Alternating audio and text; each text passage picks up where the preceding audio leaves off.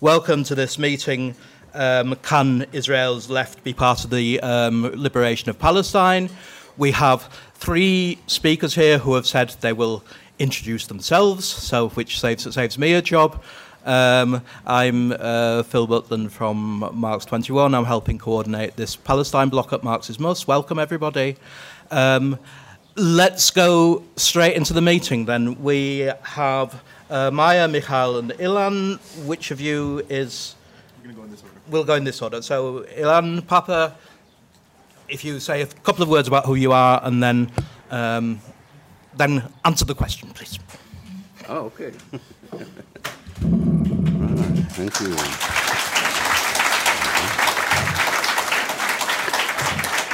Hmm. Can you hear me? Oh, it's working. Unbelievable. Huh? Good. That's very nice. Uh, it's great to see so, so many of you uh, interested in Palestine and hopefully interested in the liberation of Palestine. If you're not interested in the liberation of Palestine, you're not in the right room.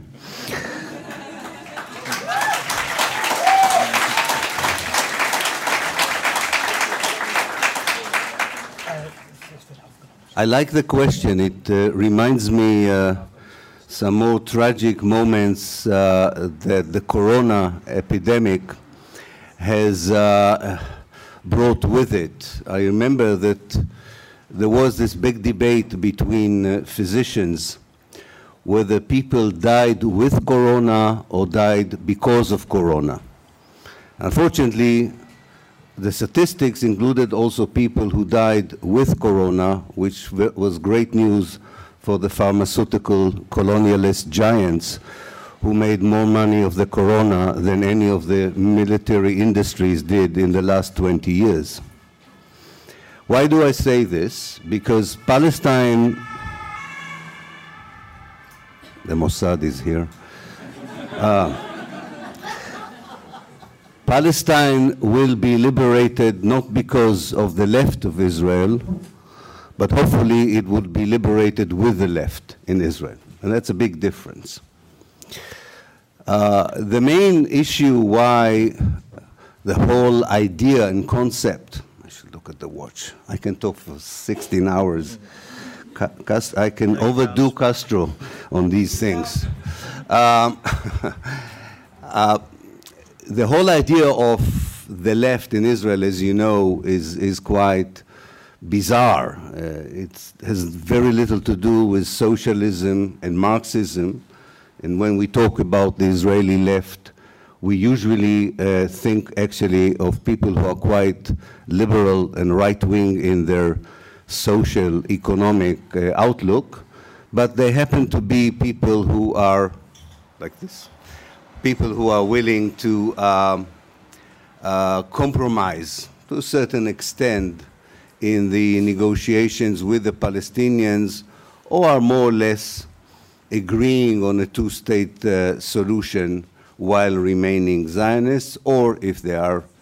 Uh, if they regard themselves as anti Zionist, maybe they are even willing to go for more comprehensive uh, solution for the Palestine uh, question. Uh, but the basic uh, left, and of course everybody here would define the left as they understand it, but the left in Israel is usually uh, the Zionist left, which definitely cannot lead to the liberation of Palestine. In fact, it's one of the obstacles on the way to liberate Palestine. I'm always remembered, uh, reminded of Albert Memmi's excellent essay in which he defines the leftist colonizer, a colonizer who feels uncomfortable with the policies of colonialism but doesn't challenge colonialism as it is.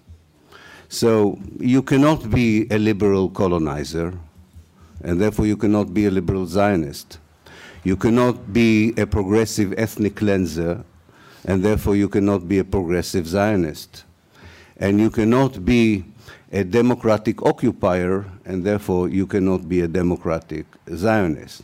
So I think just to get out of the window or the door, uh, I hope we won't waste too much energy and words on the Zionist or the liberal Zionist uh, side of the left, which is the main left in Israel. But his, uh, as I say, if, if, if it plays any role in bringing about the liberation of Palestine, it, uh, it is an obstacle on the way. So we are left with a small but significant group of uh, people who are part of the settler colonial society, the Jewish society, who regard themselves to be on the left, hopefully also from a universal point of view, namely that they also have a certain universal perspective on social justice, economic justice, not just on the issue of Palestine, or in fact they see connection between the liberation of Palestine and social justice and international socialism uh, or Marxism. Of course, the Palestinian national liberation movement had, had and still has a very clear uh, ideological movement that ties very uh, logically and organically the liberation of Palestine with social uh, justice and economic justice, whether it is the Democratic Popular Front for the Liberation of Palestine, whether it is the Popular Front for the Liberation of Palestine, whether it is Hizb al-Sha'ab, the People's Party, the former uh, Communist Party uh, of Palestine, and inside uh, uh the 48 areas you have the uh, Hadash, the Front for Democracy and Equality and Peace, that at the heart of this front is the Communist Party of Israel that also uh, connects social revolution, social liberation, social justice with the liberation uh, of Palestine. So in terms of organizations and individuals, NGOs, or parties, within the Jewish society, there is a group, Jewish society in Israel, I mean, there is a group that definitely uh, fits the definition of a left, as I think most of us would understand it. And uh, it's a good question to ask. What is this particular group more important, and will it play a more important role in the liberation of Palestine compared, for instance, to uh, the Zionist left inside Israel? Because in a process of thinking and through political development, both the Palestinian National Liberation and the anti-Zionist uh, groups uh, in Israel developed a certain common perspective on Zionism and how to de-Zionize historical Palestine. When the Palestinian National Liberation appeared for the first time during the mandatory period, that is between 1918 and 1948, and then re-emerged after the Nakba in the refugee camps in Lebanon, uh, Jordan, and the West Bank, its main perception of Zionism was as colonialism, as a classical colonialist movement. And therefore, if you read uh, thoroughly the Palestinian Charter of 1964 or the Palestinian Charter of 1968 or the publication of the Palestinian Liberation Movement, including those of the Palestinian left, it is very clear that since the Jewish project in Palestine was viewed as a classical colonialist project, there was a call for the Jews who arrived after 1948 to go back to their home countries. It was part of the idea that anti colonialism, decolonization, is the end of the colonial rule of Europeans who came to uh, colonize your own homeland. Both the Palestinian National Liberation Movement and the anti Zionist left after 1967 had fine tuning to this uh, picture because time is an important factor, and time creates sometimes facts that you have to calculate. And some of the facts you cannot undo. Some of the facts you have to take into account. Uh, for example, you can still envisage uh, decolonizing Palestine when the first wave of colonizers come, come over by telling them to go back home. It's a much more difficult task to tell a third generation of settlers to go back home. And a paradigm that was developed in 1965 by the Palestinian uh, uh, by Palestinian scholars, I would not drop names here, but Palestinian scholars in uh, uh the PLO Research Center in Beirut in 1965 began a conversation that I think now is very dominant both in the anti Zionist left and in the Palestinian National Liberation Movement by distinguishing between colonialism, classical colonialism, and settler colonialism, or in Arabic, istimar istitani. The difference is that settler colonial uh, projects do not have the same structure as classical colonialism. You don't have a mother country. It's not Britain sending British subject to colonize India, and when the empire collapses, the British colonialists in India can go back to Britain. It is actually groups of Europeans who were expelled from Europe, who were persecuted in Europe because of their religion, because of their culture, because of their ethnicity. Europe didn't want them, and they wanted to create a new Europe, but on someone else's homeland. And as the late uh, uh, great scholar of settler colonialism, Patrick Wolfe, used to say, the moment European settlers, who were themselves refugees, like the Jews, who came either from Europe and later on from the Arab and Muslim countries, refugees who were expelled encountered an indigenous local native society. And Patrick Wolfe says in this particular moment, unfortunately for the native population, the logic of the elimination of the native has been activated.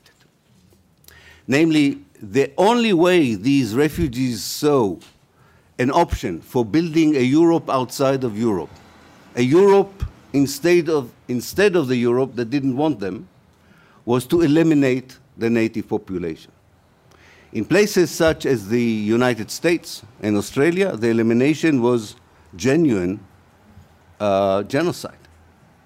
In places such as South Africa, Algeria, Palestine, it was ethnic cleansing, apartheid, and other methods that were meant to remove the indigenous population so that the creation of a new Europe would be uh, possible.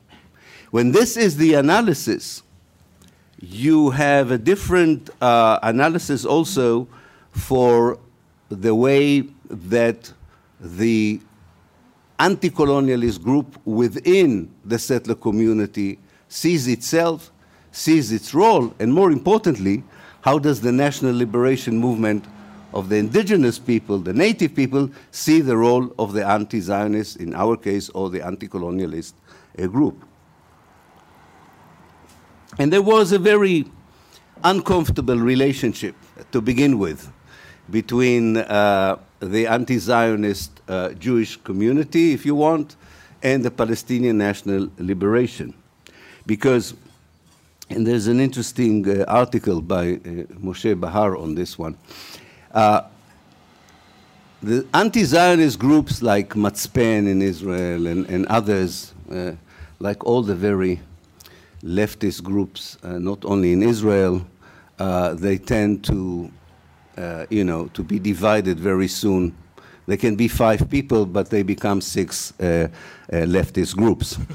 Uh, and the six people become 12 uh, groups. And, and they, they say more or less the same thing, but they really think that the enemy is the group next to them. Uh, it's, it's, uh, it's an amazing ability to see red with 50 shades of color.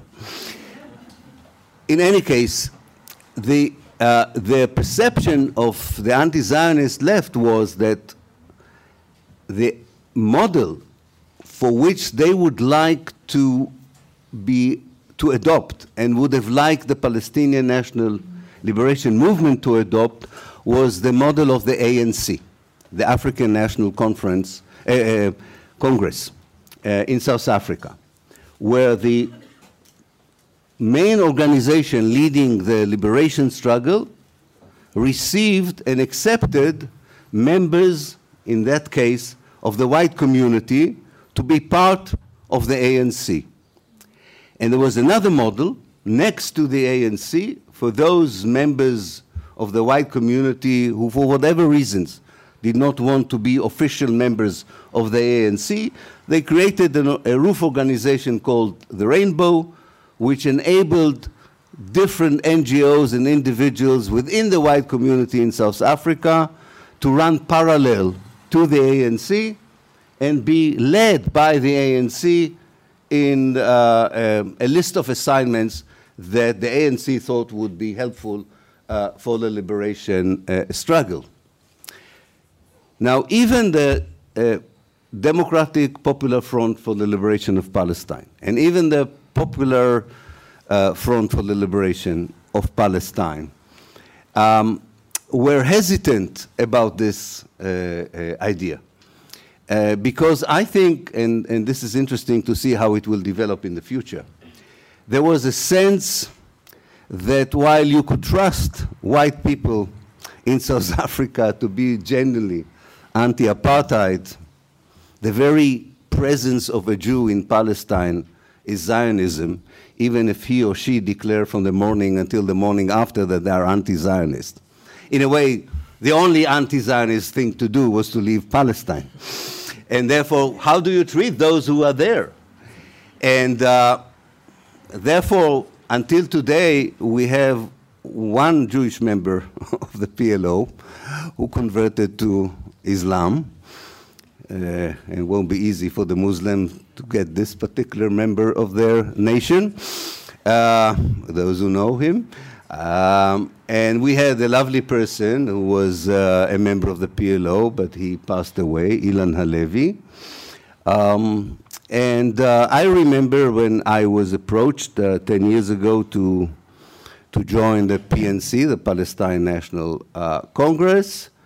I said I will do it, but I want to know what would be the reaction. I'm not going to come there and be voted 99 uh, against 99% against my membership. I mean, I have enough trouble in life as it is. So uh, it was very clear that uh, uh the Palestine National uh, Congress is not going to accept Jewish members at this very moment. So this is uh, the prerogative of a liberation movement to decide how does it view the settler community, how does it want to cooperate with the, uh, um, or co-resist with the uh, settler community. Um, it is understandable in this moment in time with the fragmentation, the disunity, the occupation, the ethnic cleansing, the betrayal of the various Arab regimes. This is not a high priority for the national movement. I fully understand it. It's not a high priority. But I will end by saying that I feel very much the undercurrents of a new thinking in the Palestinian National Liberation Movement, which I'm not sure will build the model of an ANC, because every case study is different than the others. But I think that within the general effort of the Palestinian National Movement to redefine what liberation means in the 21st century, to define exactly what decolonization means in the 21st century, many of the issues that troubled all of us in the previous century would disappear. And there will be a new structure and a new way of representing that I think would enable the anti Zionist uh, members of the Jewish community in Israel to play a far more important role and constructive role, which will be defined, I think, by the Palestinian movement. I will end by giving you an example. I am a member of something which is called the One Democratic State Initiative, or in Arabic, Al-Mubadarat al-Dawla al-Demokratiya al-Wahida. Uh, this is a joint Palestinian-Jewish uh, initiative that covers all of historical uh, Palestine.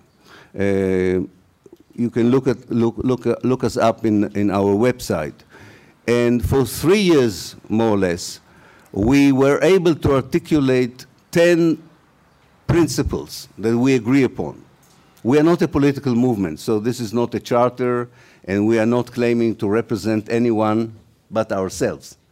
But we wanted to suggest 10 principles for people to join us. And um, the most difficult principle that we argued about for at least two years, I think, that how do we define the Jewish community in the liberated Palestine? Do we define it as a national group? That uh, uh, some of our Palestinian friends felt very sick when we said that. So we said, no, no, we want you to end the day on a happy note. So please give us an alternative if it's not a national group. Then there was the idea of a cultural group. Then came the idea maybe we'll say that groups, without saying what they are, can define themselves in a post uh, colonialist uh, Palestine. We, you know, we are, many of those in the groups are academics, which means we can use words to overcome any contradiction, regardless that it has nothing to do with the reality. So, uh, yes, eventually they gave it to me and another academic, and of course, with good knowledge of words, we settled the problem, which doesn't mean that we settled the problem, but we needed to move on. And the main message was that whoever is going to join us will have a headache, as we do, to try and help us solve this issue. But the one principle was very clear. We need a Palestinian agreement for this definition, we need to bring this definition to the Jewish community in historical Palestine, and we need to work it over in a way that would leave most people happy with uh, how would the millions of Jews who live today as the most privileged society in the world in an apartheid Israel, how would they fare? What would be their status? What would be their uh, capacities in a future post-liberated uh, Palestine. So to sum up, we don't need the Israeli left to liberate Palestine. It's very good if the Israeli left would be part of the liberation of Palestine. And I'm sure that if we have a way of beginning a proper decolonization liberation in Palestine, we will increase the number of those uh, in the Jewish society who will go along with the project. Because I remember in 2014, when I came to South Africa, every white person I met told me that he, was a, he or she were against apartheid. And I said, if you were all against apartheid, why did it take so many years to get down apartheid?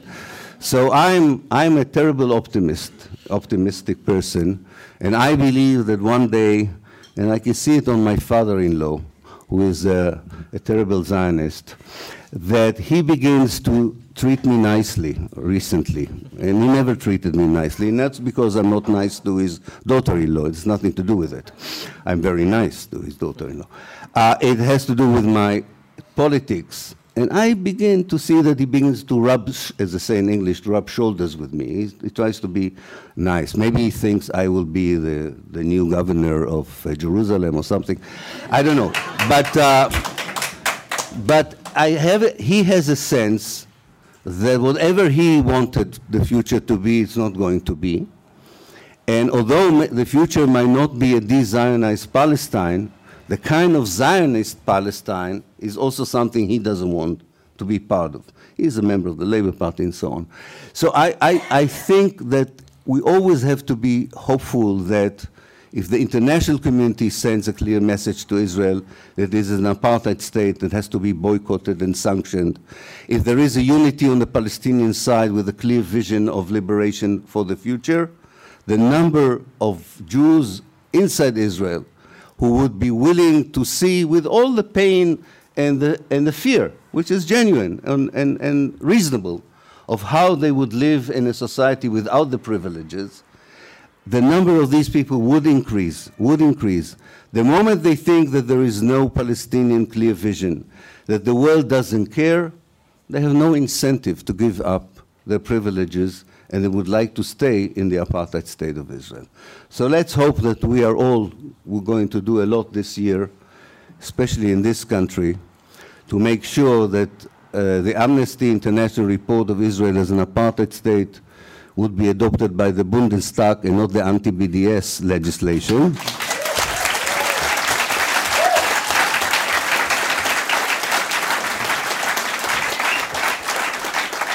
And if they don't, if they don't, we'll remind that Germany once was already on the wrong side of history. It should be careful not to be twice on the wrong side of history. Thank you.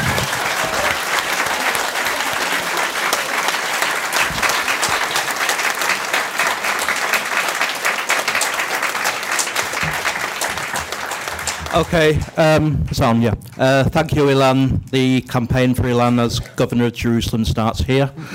Um, just, uh, just to, to, to, reiterate, because we've got three speakers who we're very proud that we've got, and we want to give them time to speak, there's not going to be a discussion at the end of this, but you can go outside and carry on talking, or you can stay in here and carry on talking at the end of the meeting. But we'll go straight on to uh, Michael Sappir, who will.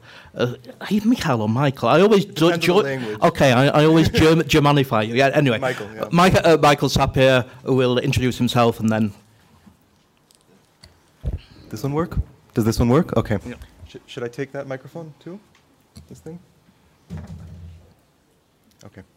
Um, yeah, so I will introduce myself. Um, my name is Michael Sappir. I grew up in Jerusalem, um, and I've split my adult life between uh, Leipzig and Tel Aviv, where I spent a few years uh, on the radical left. Um, and I'm a writer now in Leipzig and studying philosophy. Um,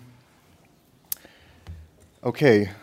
Um, actually, we the two of us thought we'd try to maybe keep our words a little bit shorter so there is some time for discussion, but we'll see how that goes. I, I know I have a tendency to speak too long. Um, uh, I don't know about Maya. Um, but I will try to, uh, yeah, to keep this a little shorter. Um, so yeah, Ilan already said, um, I think the most crucial uh, political things, and I, what I would like to add is, is actually um, mainly a discussion of what Ilan said he thought we should not waste time on, which is uh, the Zionist left. And um, we'll get to the reasons why I think we should talk about this um, in a moment. Um, yeah, I'm kind of motivated by uh, a need to caution against uh, two different extremes I see um, in the German or in the European discourse on this question. So um, I, have heard both um, forget about the Israeli left, it's meaningless, uh, completely ignore it. And I've also heard uh, hands off, let the Israeli and Palestinian left solve this uh, themselves, um, they'll figure it out. And both of these positions, I think, are extremely wrong and extremely dangerous, especially the last one. Um, so I do think generally the, the Israeli left will not play a leading role. It will not, um, it is not as important as some people would like to think of it. Um, but like Ilan said, it does have uh, uh, some potential, and I think um, a lot of that potential is also just in the the tactical level. Um, so people on the Israeli left, including the Zionist left, sometimes um, do a lot of, of, small things that help help the movement uh, move forward, like just simply um, documenting what's going on in Israeli society, documenting the um, the you know the worst crimes of the occupation and bringing them uh, out to the world, um, or or supporting Palestinians in doing this. Um, and also, uh, in terms of the internal processes uh, within Israel that Ilan uh, spoke to a little in the end, um, I think the Israeli left has an important role in um, basically softening the Israeli position. If we, if we didn't have any left within Israel, we would be left with a, um, you know, a, a, a, extreme clash of two nationalist movements, uh, which could basically not move forward in any way except for um, massive bloodshed. And I think that is not uh, a positive way forward for, for, um, for anyone in the region, ultimately um, especially when uh, the Israeli side is, um, you know, nuclear armed, um, armed with the most advanced weapons, and backed by the largest empire um, uh, the human history has ever seen.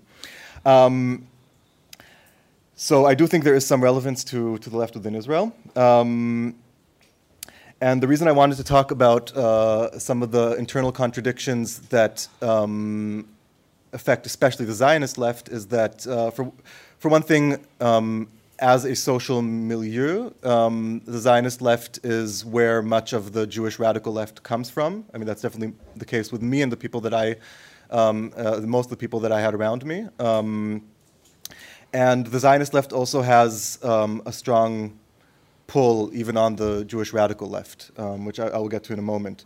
Um, so there's a, a very strong relationship within Jewish society between these two camps, even though a lot of this relationship is, is uh, you know, typified by, by very, um, you know, strong arguments uh, against one another and, and, a lot of hate and a lot of uh, bad blood also.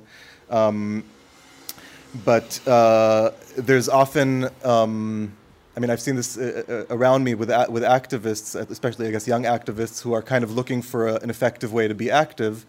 And, you know, for many reasons, the biggest um, institutions that are doing anything um, to um, you know to expose what is uh, what is happening um, and to uh, at least try to end the the military occupation of the West Bank. Um, a lot of the the, big, the biggest organizations and institutions are you know of the Zionist left um, in one way or another, and that has a strong pull even on people who would like to see themselves as anti-Zionist, and so they often find themselves, or we often found ourselves, um, you know, at least trying to cooperate uh, on, on a tactical level with these um, institutions and groups. Um, but uh, that, of course, creates a big problem because then you're not really acting uh, uh as radically as you would like anymore. You're, you're, um, you're giving uh, credence to the, to the ruling ideology. Um, and it becomes harder, even harder, um, to, to build up actual um, relations of uh, co-resistance with, with Palestinians. Um, Okay, I spent more time than I expected just uh, introducing what I wanted to get into. Um, so, just to, to clarify what we're talking about when we talk about the Zionist left, um, because I mean, in the previous discussion, we were talking um, about, I mean, before this session, we were talking about the, the Palestinian left, and, and some, the, the, the phrase Zionist left was used also to describe uh, what goes on in Germany. Um, it's not a very similar phenomenon ultimately. There's some ideological connections, but um, uh, Israeli society was, was created by the Zionist movement, and the society is extremely ideological, and this um, ideological indoctrination is, happens not only in the school system, but especially in the military. So the military is actually a part of the um, education system, a part of the, the um, systems of, of, social reproduction um, in Israel, and it creates a very, very strong identification in the mainstream of Israeli society, and I say mainstream because not all parts of Israeli society are are um, uh, uh, actually taken into the army, um, at least not uh, equally. Um, but the mainstream of Israeli society identifies very, very strongly with the security establishment and with, and, w- and with, um, with all the things it does. Um, and this is, in a sense, the, the, um, the, the, center of gravity for the Zionist left. Uh, so you'll have people who are proud of, of serving as reserve soldiers until their, their 40s, um, and will uh, also be activists against the occupation and will often not see the contradiction in this. Um, and there's many shades to this. So some of them will still serve in the army but refuse to be sent to the West Bank, um, which is becoming increasingly pointless because most of the military's activity is there. Um, there's all kinds of different um, weird uh, things that come out of this. But ultimately, what defines the Zionist left is uh, wanting to put the question of the Nakba and 48 um, behind us. So the Zionist left is very open to discussions of how things went wrong from 67 onwards with the occupation of the West Bank and the Gaza Strip.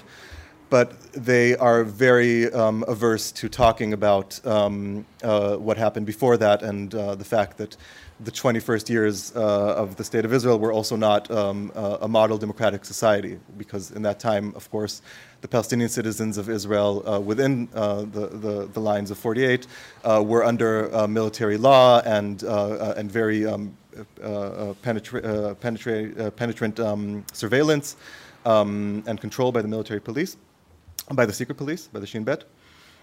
this is, these are things that the, that the Zionist left is, has a hard time talking about because their main vision is okay, we've, we made many mistakes since 67, we need to go back to the good old days um, between 48 and, uh, and 66. Um, but ultimately, any, anything that would resemble uh, um, a, a, real uh, leftist movement, a real movement for liberation, um, would be a, a, problem for, for this um, current because, I mean, for one reason, is um, the question of land. Uh, land access is extremely um, unequal uh, under the Israeli regime. So, um, a, a, huge proportion of, uh, of the country um, is controlled by the Jewish National Fund, which is a kind of non state organization that is very deeply intertwined with the state in ways that are hard to explain and even harder to understand, so I won't try. Um, but this is an organization that was founded long before the State of Israel and has uh, a, an explicit mandate from the beginning to provide land to Jewish people for the colonization of Palestine. And colonization was the word they used originally um, and only changed later when that became unfashionable. Um, now, any, any idea of, of just any basic idea of equality within the, the, the area that uh, Israel controls would have to go through redistributing land, which would require essentially dismantling uh, the, the Jewish National Fund, the JNF, um, which is a, a very central uh, institution for the Zionist left's own activity. So they stand there and they'll say things like, "Yeah, we try to we're, we're trying to make it less." Uh, less evil. We're trying to prevent the JNF from being involved in, in the West Bank, um, which the right wing has been pushing forwards. Um, but beyond even the specific institution, uh, the the part of Israeli society that supports the Zionist left is um, very invested in the unequal uh, control of land because uh, they, it's especially the stronger parts of Israeli society, especially the Europeans who came um, before or immediately after 48 and received houses and land uh, for free or nearly for free because they had just recently been stolen by the Palestinian inhabitants. Um, so any any talk of actual equality would uh, directly attack the the material um, uh, uh, uh conditions of the pr- prosperity of the parts of society which tend to support the so-called Zionist left. So of course we don't have that kind of talk from the mainstream Zionist left um, for any part of the Zionist left. Um, okay, I noticed I'm taking longer than I'd expected with these points. I'll try to uh, touch upon the next ones more lightly.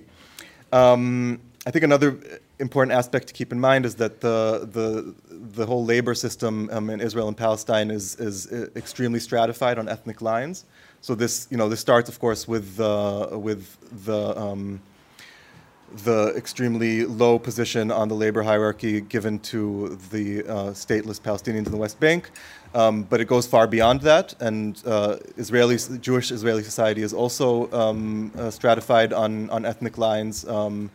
Uh, in a very strong way, and then there are um, there are populations of uh, migrant laborers who are usually like assigned to a specific uh, occupation to the point of uh, to the point that uh, the names of certain jobs are just the names of a nationality. So a Filipino, a Filipino in Israel means someone who cares for the elder because that was uh, who who was brought in to do that for a while.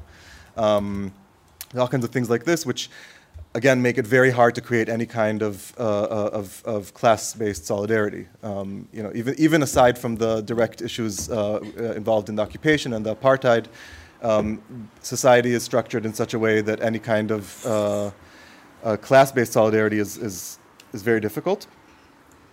Um, and then the occupation itself is also directly a barrier to, the, to, to, Palestinian labor. So um, you know, Palestinians uh, within the West Bank have very few um, job opportunities, um, and they often need to go either into Israel or into Israeli uh, industrial zones.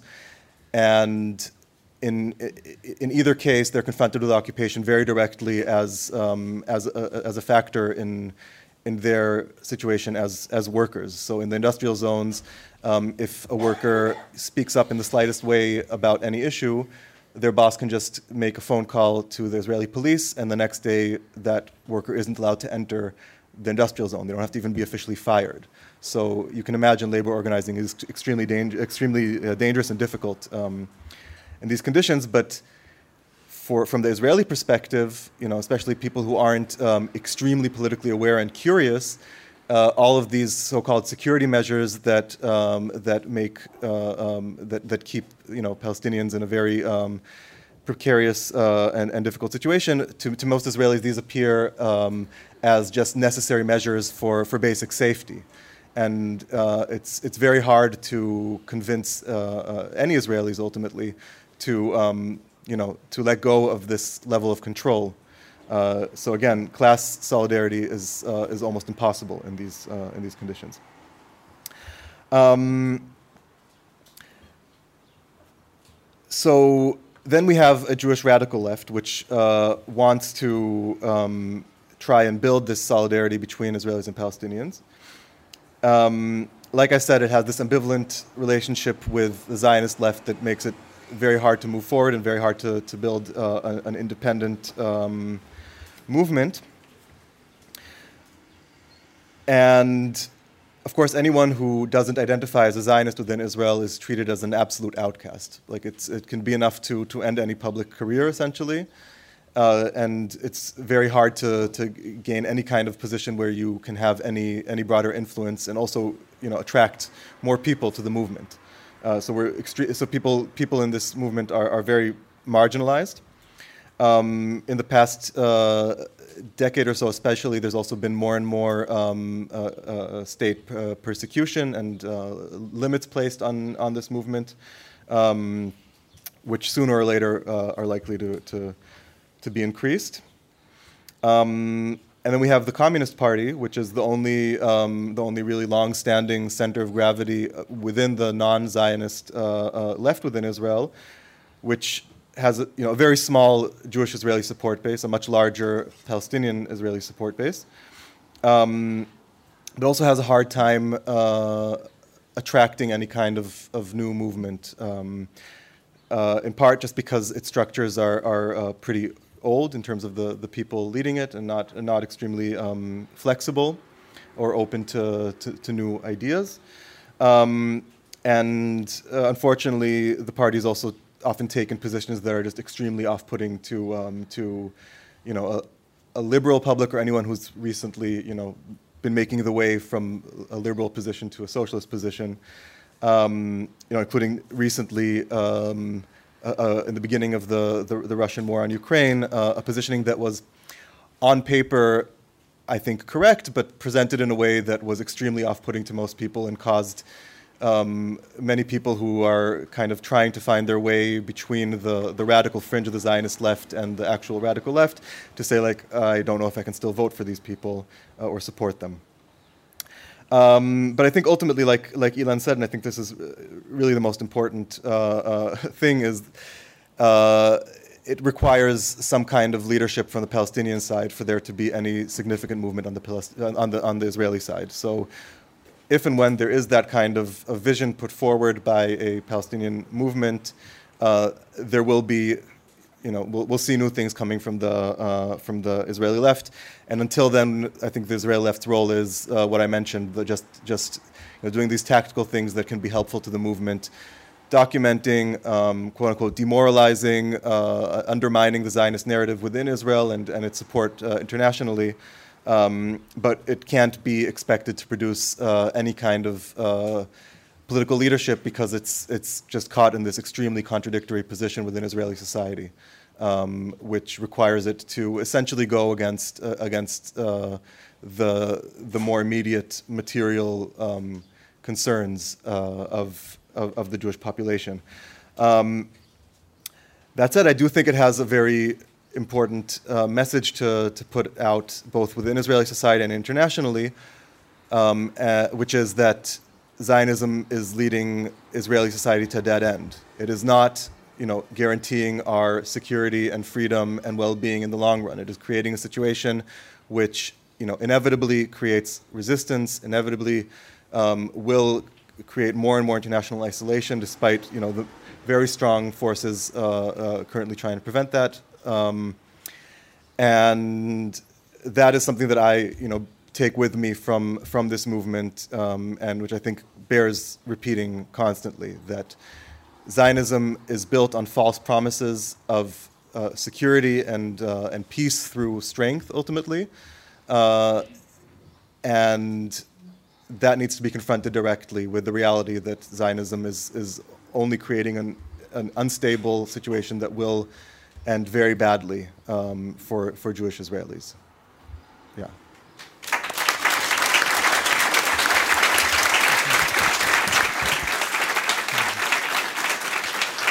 So thanks, Michael. Thanks for also being disciplined. We may just get a little discussion at the end if um, Maya comes.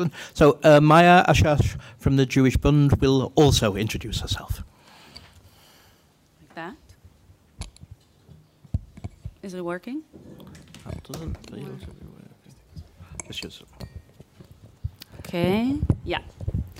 Okay. I'm Maayan, and I also grew up in Jerusalem, actually in a neighborhood very close to Michael, but worlds and worlds apart.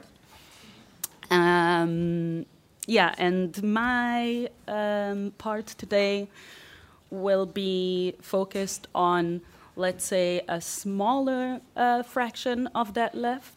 Um, not going to make any prognoses or um, anything like that because that's not um, uh, in my expertise, but I will uh, explain a little bit, um, very briefly, about the history of the Mizrahi left, or um, what uh, Mizrahi is a term that is nowadays used very broadly, and many would argue incorrectly, to denote um, Jews of, that came from Muslim majority countries um, to colonize Palestine.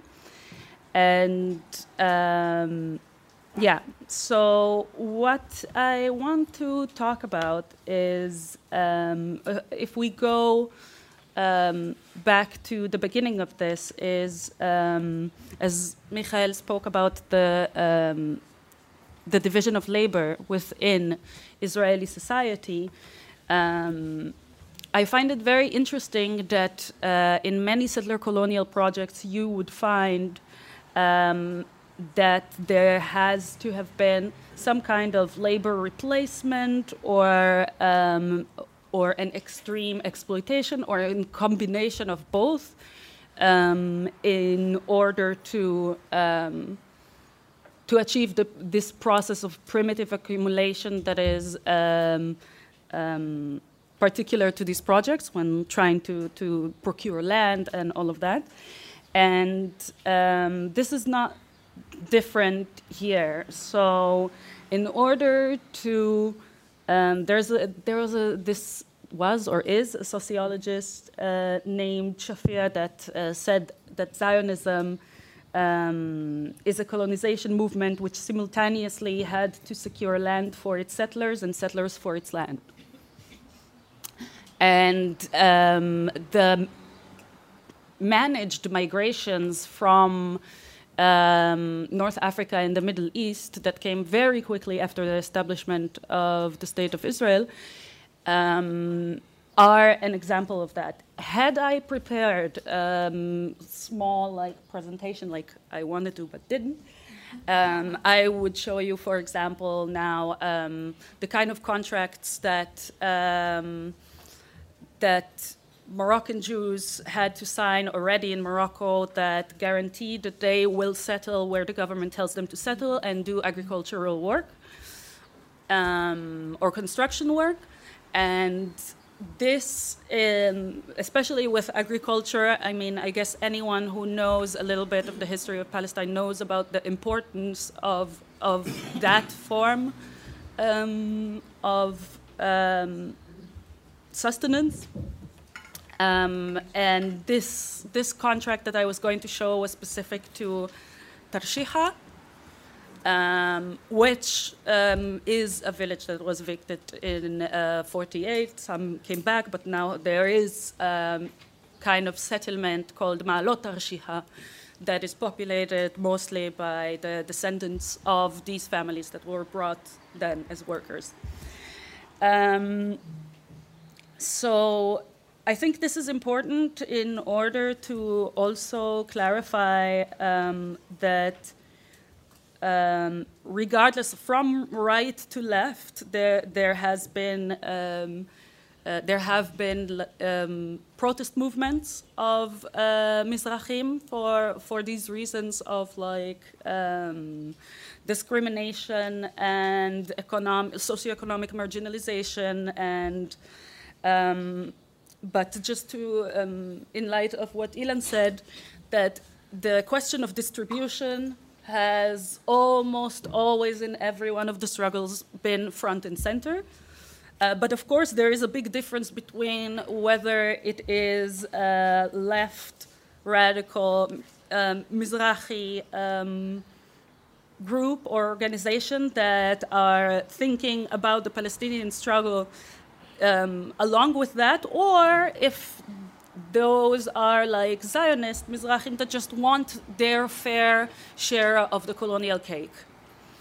Um, but both have existed, um, I guess, almost since the very beginning.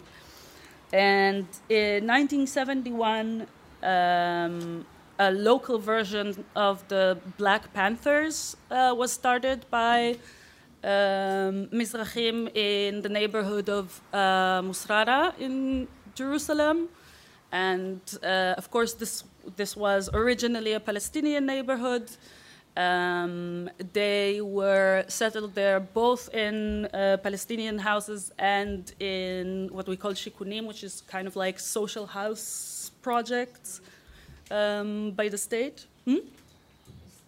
Estates. Estates. Thank you and um, and they were they were protesting uh, the poverty, unemployment. Um, uh, basically, they were inspired by the Black Panthers, but it was a lot. Uh, not to say that they didn't have the um, Marxist ideology before, but they were also very impacted by Matzpen, which uh, I think was mentioned already this uh, communist uh, group, and ultimately they they moved ideologically in uh, that direction.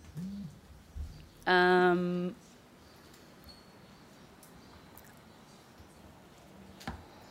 trying to figure out what is important considering that we want to finish.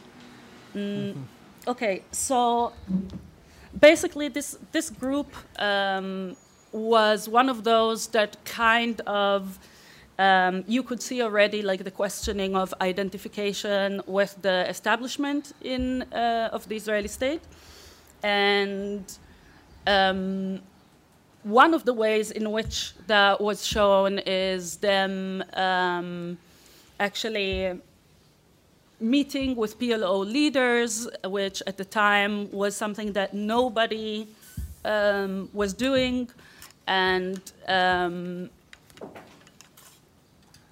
and doing things like some of the leaders maybe were uh, some of the earlier uh, conscientious objectors. So there was, it wasn't just like a struggle for own resources, it was definitely also um, over time ideologically uh, anchored in some ideas.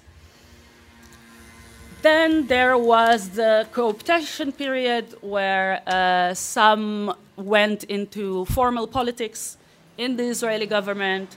Um, some unholy um, subtypes of the organization were born in some places, like you had in South Tel Aviv the Zionist pan- Panthers, which, whatever that means. mm. um, and also later on, um, or nowadays, there have been uh, some groups that kind of um, see themselves in relation to that um, and do community work also, but um, you can see in this era of identity politics, which is definitely alive and well also over there, that the, they have lost a little bit of the historical and the political context. Um, and here I have this example of like this action to rename streets um, in um, Tel Aviv or Jerusalem and name them after like actually very radical Mizrahi activists that were staunchly uh, pro-Palestinian, but like renaming these streets after these activists, and then like you have to ask the question: What is the point of like reclaiming something that is colonial, uh, colonialist by its very nature for yourself? Like, what is this supposed to do? So there is confusion. I would call the, the, the Mizrahi left um, um, or left liberal, blah, blah, blah. There is a lot of confusion there about what we're doing, even among people who are more leaning towards the radical, I would say. Um, so, yeah, a lack of cohesion ideologically, I would um, diagnose.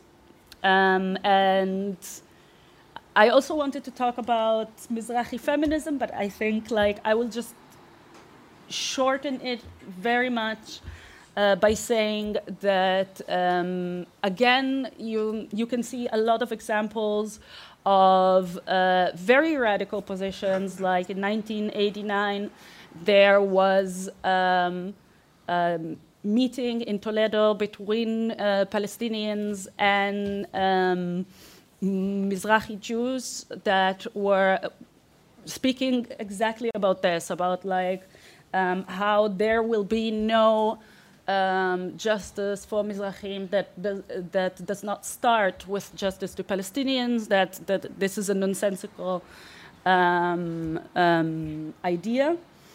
Um, and yet. We continue to see how these kind of positions are very marginal and the groups are pitted against each other also. Um, for example, there, there has been this struggle of uh, uh, single, Mizrahi single mothers um, in the past like 20 years um, against uh, poverty, precarity, and all of that. And unfortunately, one of the most famous images that remains from that is like um, these women who have been completely uh, cast aside by the system and when they want to demand their rights um, one of them was like walking literally um, wrapped in a flag of israel from some um, periphery town in the south in the middle of the desert all the way to jerusalem uh, to protest, which could have been a very strong, um, um, a very strong point, if not for the obvious contradiction um, there in that position. Um, and there is a scholar named Smadar Lavie. She uh, actually um, has analyzed how um, different Mizrahi struggles, like against whether against evictions or the single mothers, or um, were kind of the government kind of timed or broke or moved things around so that it kind of overlapped with uh, operations, uh, attacks on Gaza or whatever, just to create enough noise um, for them to pass certain laws because everyone knows that when um, issues about Palestine are coming up, then nobody's going to look anywhere else. Um, so, yeah, that is an interesting underlying connection that is suggested by some scholars. And yeah, the last thing I wanted to say is quite simple and it's more my personal position. For example, Michael does not agree with me, but I also think that because we come from uh, very different, uh, we descend from very different relationships also to Zionism, I assume, then uh, it looks different um, from each position. And I do think that there is potential in um, disidentifying with uh, Zionism, specifically from a Mizrahi perspective, and um, which is a long way or a hard way sometimes to do because our history or any knowledge of it um, has been kind of a lot of the time beyond our reach and uh, erased. So it's hard to get that perspective where you see, actually, you're not our friend, and I don't want to do this but you can see that um, very quickly. It's not. A lot of people don't have this um, really deep-seated loyalty because they don't feel that they that, that they have ownership over what goes on there. So it's a very it's a very um, contradictory relationship, of course, and um, we can argue a lot about what is uh, there to be gained as a kind of uh, labor aristocracy in comparison to like the colonized.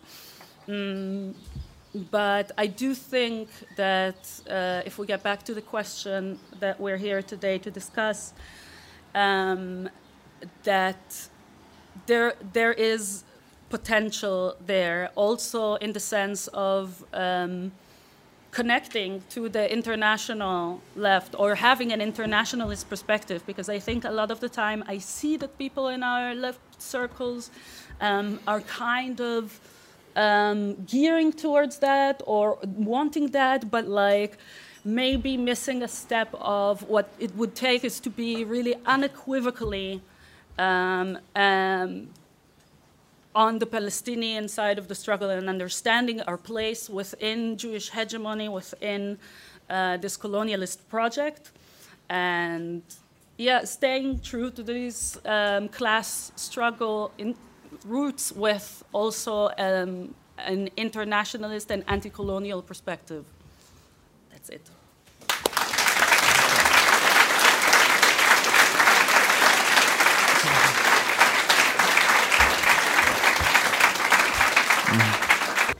Um, yeah, I do. I do have some things to say um, because there there were you know several contributions on what uh, what anti-Zionist Israelis uh, should do.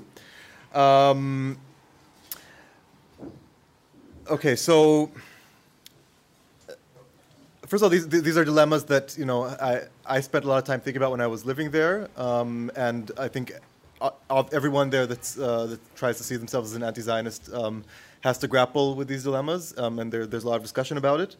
Um, of course, we're also completely biased because our lives were there, and like we're not gonna. It's psychologically not gonna be easy to let go of that. So I'm just putting that up front um, before I, I, try to make comments that I hope still make sense. Um, so I think one one big dilemma that was brought up in the discussion is uh, the question of how uh, the Israeli left makes makes Israel look better versus uh, what good it can do. Um, I do think that's like a basic uh, condition of any anyone trying to actually do anti-Zionist work within Israel is to work hard to prevent that work from being used um, for Israel's uh, propaganda. And you know, some organizations manage to do this, some organizations do not. Uh, but it is something that I think uh, people are are aware of. And I think there's a, a deeper question of whether these issues of Israel's image um, always outweigh the work itself being done. Because if an organization is, for example, uh, like I think B'Tselem does, um, you know, put, putting cameras and training cameramen uh, in Hebron and then getting the, the images they, um, you know, they capture of, of you know, uh, extrajudicial murder by the army um, being done. If they get these images out to the world, this has, you know, this has a, a, a real big effect. And the fact that B'Tselem is an Israeli organization um, I think doesn't. I mean, on the balance, I think in this case uh, they're doing more more good than damage. I think. Um, I'm not affiliated with B'Tselem. I just appreciate their work. Um, but it is always a dilemma, and I think it's not uh, it's not easy to navigate. Um, then there's the question of whether we should just leave, uh, and this is something that concerned me. And I, I did eventually just leave, but I didn't leave as like, okay, this is my contribution to the struggle um, I actually think I've become much less effective uh, for trying to support the struggle since, since leaving. Um, because, first of all, a lot of people who leave uh, end up becoming less involved. It's harder to be involved abroad. Um, and ultimately, we're talking about a very, very tiny minority of people. So even if every single anti-Zionist Jew in Israel left tomorrow, this would make basically no effect on the demographic balance. It would look kind of bad for Israel, but it wouldn't have much of an effect. On the other hand, people are leaving all the time for other reasons. People are constantly leaving um, just because of economic reasons. There's better opportunities for most people elsewhere. Um, a, big factor for me was just the, the, the constant stress and, and sense of danger there, um, you know, also as, as an activist, uh, but also just as a person living there. Um, in fact, uh, as far as I know, Israel has almost always had the problem that people are leaving more or less as quickly as new immigrants are arriving to, to strengthen uh, the Zionist state. So this is something I think that we need to um, highlight a lot because I think this is a, a, basic factual reality that contradicts the narrative that Israel is providing um, a safe haven for Israel, which is the center of Israeli propaganda and the center of the reason that Israel receives support in a country like Germany. Um, but I don't see a way that anti Zionists leaving will become a mass movement. Uh, so I think there's, there's more things that people who are committed to actually struggling, which, again, this is, I mean, a lot of people will commit to the struggle for a few years, get worn out, uh, try to recover, and then just stop being active. But if a person is actually trying to do everything they can to help the struggle, I think there is reasons, there are reasons to stay if a person is able to. And one of the reasons, and this is something that Maayan mentioned before, um, is refusal to serve in the army. I think this has a, a much bigger um, effect than refusal to, to live there. And this is one of, the, one of the main things that I think the radical left within Jewish society has a, an important role in doing. And you can only do this from there. There's nothing I can do to encourage, uh, or almost nothing I can do from, from, from Germany to encourage uh, young people um, to refuse to serve. Uh, but my young comrades in Tel Aviv are doing this all the time and trying to, to just you know, reach teenagers that are young enough to not be in the army yet. Also, reach people who are in the army and, and are unhappy and, and might want to leave but not know how, making this information available. Very small number of people um, can reach a, a, very large number of, of potential refusers and, and directly weaken uh, the, the occupation's uh, ability to, um, to sustain itself. Um, so I do think there are, there are positive things that, uh, that can be done there um, in that way. Uh, that's the main stuff I wanted to add. Thank you so much.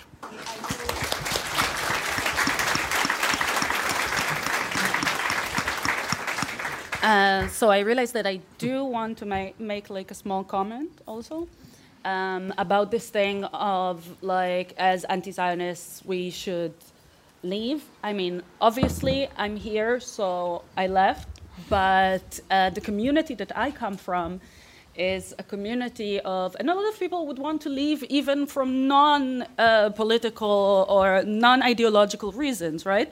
But it, they are at best proletarian and uh, at worst, like actually quite poor and without foreign citizenships. And the question is like, how do you take such an ideological stance and say, I'm leaving when you're literally structurally unable to do so, even if you wanted to? So um, I, I, can tell you definitely that like to come here and to migrate was not easy, but that's how desperately I wanted out.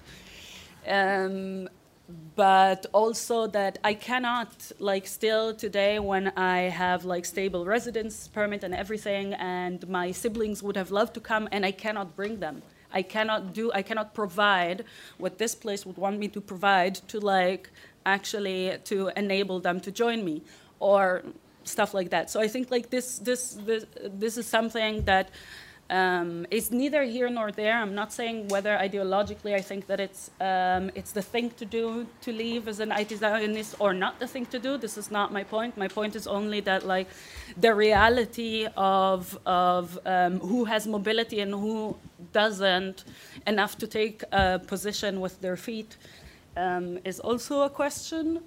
And uh, because of what Tarek said, I just wanted to make clear, in case it wasn't clear, that when I said that I see potential um, with Mizrahis disidentifying with the project, is a potential to uh, do with and support the Palestinian struggle, but not to lead anything. That was not the intention.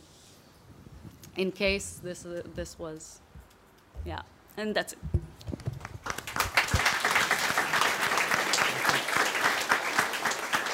And finally, Ilan. Yeah, uh, thank you. I think that uh, we have to understand that we are talking about a situation where I think most of us in this room understand that language such as peace process, uh, even two-state solution, uh, diplomatic effort is uh, the wrong language that is used by the mainstream politics, mainstream uh, uh media, and uh, we are trying to educate people to use the language of decolonization. there's no peace, as Ghassan Kanafani said, there's no peace between the, the knife and the, and the throat. Uh, uh, there is uh, the end of the danger to the throat, which is decolonization. Now, I wouldn't worry too much about the question whether the Jews would stay or wouldn't stay. What is important is to work towards this decolonized situation, and I'm quite confident that a lot of Jews, and I, and I agree, I think mostly European Jews, uh, would feel uncomfortable in a liberated Palestine. Uh, decolonization is a messy process. It's not a nice process. It's a very painful process. I'm an historian, I can tell you. Anywhere in the world, decolonization is something you would like to avoid, but is necessary. It's like going to the dentist. you have to, you have to uh, uproot certain uh, tooth and so on. So I think a lot of, has happened to a lot of white people in South Africa. They did not want to live in uh, post-apartheid South Africa, and many of the Jews came to settle in the West Bank, where they found there's still an active apartheid system going on, so they could continue to be racist white people in Palestine. Even some Protestants who convert to do that. Even some Protestants converted to do this. That's absolutely true. So I, I think this is important. Now, this is not a Palestinian job. This is our job to decolonize as many Israeli Jews as possible and however we are successful or not, I keep saying, it's not going to influence the chances of decolonizing and liberating Palestine. This would be a Palestinian project, hopefully with the help of the Arab world, the Muslim world, and the international community. The Jews would not play a very important role in it. They could be either with it or against it, but they will not be the liberator. And I think you, you could easily, if you want to, and with this I will end, it's, it was very interesting. Uh, I always want to know how many of my former kind of liberal Zionist friends are beginning to, to see the light. And there's always some uh, event, and Palestine is an eventful place, right? Every day something happens. The reaction to these events tells you exactly where they are. And I'll give you one, one only one example. In my house, when six uh, political prisoners escaped from prison, we celebrated. Uh, the children asked us to celebrate quietly because they were worried about the neighbors, but we celebrated. And when they were caught, we were very, very sad. And we knew exactly how many Jews in Israel felt like us. Very, very, very small number. And that gives you a realization that you are working towards decolonizing the Jews. As for myself, I don't think it's the most important assignment for me. I'm trying to help the solidarity, uh, the Palestinian national movement with the ungrateful role that people like us have, ungrateful not towards us, but towards the Palestinians. And I'll give you one final example. Palestinian historians knew, not only Palestinian historians, Palestinians knew exactly what happened in 1948. Refugees knew why they became refugees. However, as happens so much in, in even a justice uh, system, the victim sometimes is not believed if the victimizer does not say, I did it. So unfortunately, while nobody believed Palestinians that they were uh, victims of ethnic cleansing and crimes against humanity in 1948, you needed Israeli historians who would say the same to kosher, to halal, to legitimize the Palestinian narrative. Uh, this is not a very nice role, but it's a very important role. You need, if that's what it takes to convince the Palestinian, uh, the global civil society that uh, for many years you denied the catastrophe of the Palestinians, that you are denying the catastrophe of the Palestinian today, we should play this role. I'm telling you as uh, probably the oldest person in this room, I'm not sure, it, uh, it's a very important moment in your life when you know exactly the role you can play and the role you cannot play. Very, very important. When you know exactly the role you play, you have to exhaust that role to, to, to, to, the end. I cannot lead a, a group of fighters to, uh, I would love to, to go to Jerusalem and uh, take, get rid of all the Israeli uh, bastards who uh, run the criminal uh, state. Uh, I know exactly my role. I'm trying to fulfill it. I think that's true about all of us in, in the location we are in, in the profession we have. Uh, the more we do it, I can tell you as an historian, uh, evil regimes eventually come to an end. They don't stay forever, that's for sure.